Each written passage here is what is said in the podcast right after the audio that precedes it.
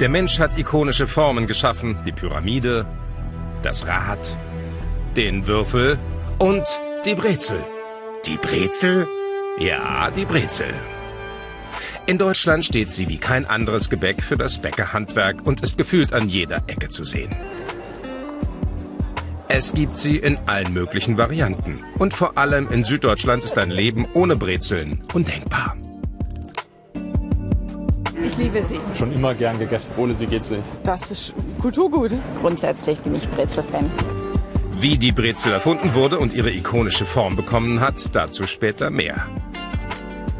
Erst einmal, wie backt man eine Brezel? Und da geht es schon los, denn es gibt die bayerische und die schwäbische Variante. Welche besser ist, darüber wird gerne diskutiert. Zunächst zur bayerischen Brezel nach München.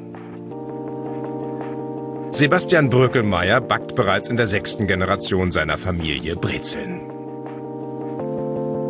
Für mich persönlich äh, ist es die Form, die das bayerische Bäckerhandwerk einfach widerspiegelt. Der Teig besteht aus Weizenmehl, Wasser, Hefe und einer Mischung aus Salz, Malz und Margarine. Zunächst wird der Teig portioniert.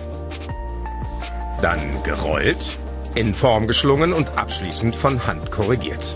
In vielen Bäckereien übernehmen im Alltag Maschinen den Großteil der Arbeit, auch weil es oft an Personal mangelt. Trotzdem gilt, Ja, ein Bäcker muss definitiv äh, in Bayern noch eine Brezel schlingen können. Das ist auch Teil der Gesellenprüfung. Und wie genau funktioniert das? Für den Bäckermeister keine große Kunst. Ich kann Ihnen das in fünf Minuten lernen. Das ist nicht so schwierig. Es ist einmal so, dann so und so. Total simpel. Das ist ja eigentlich auch das, was die Leute am meisten fasziniert. Das Schlingen. Wow.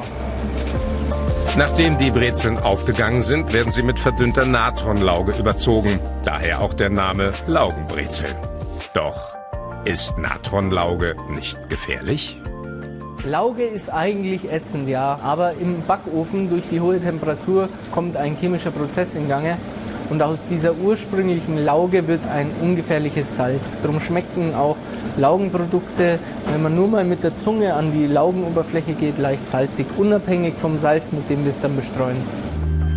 Eine gleichmäßige Form, kastanienbraune Farbe und natürliche durchs Backen entstandene Risse auf der Kruste. Fertig ist die typisch bayerische Brezel.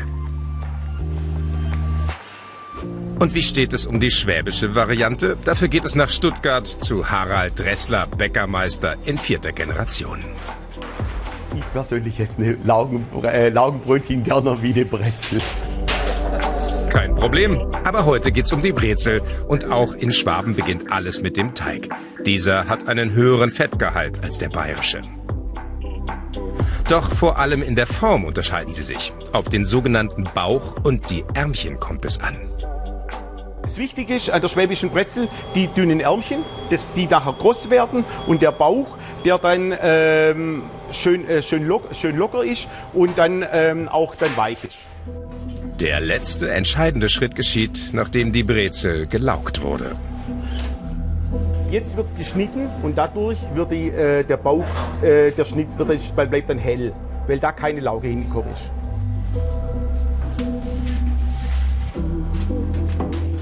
Und das macht die schwäbische Brezel aus. Noch was vergessen?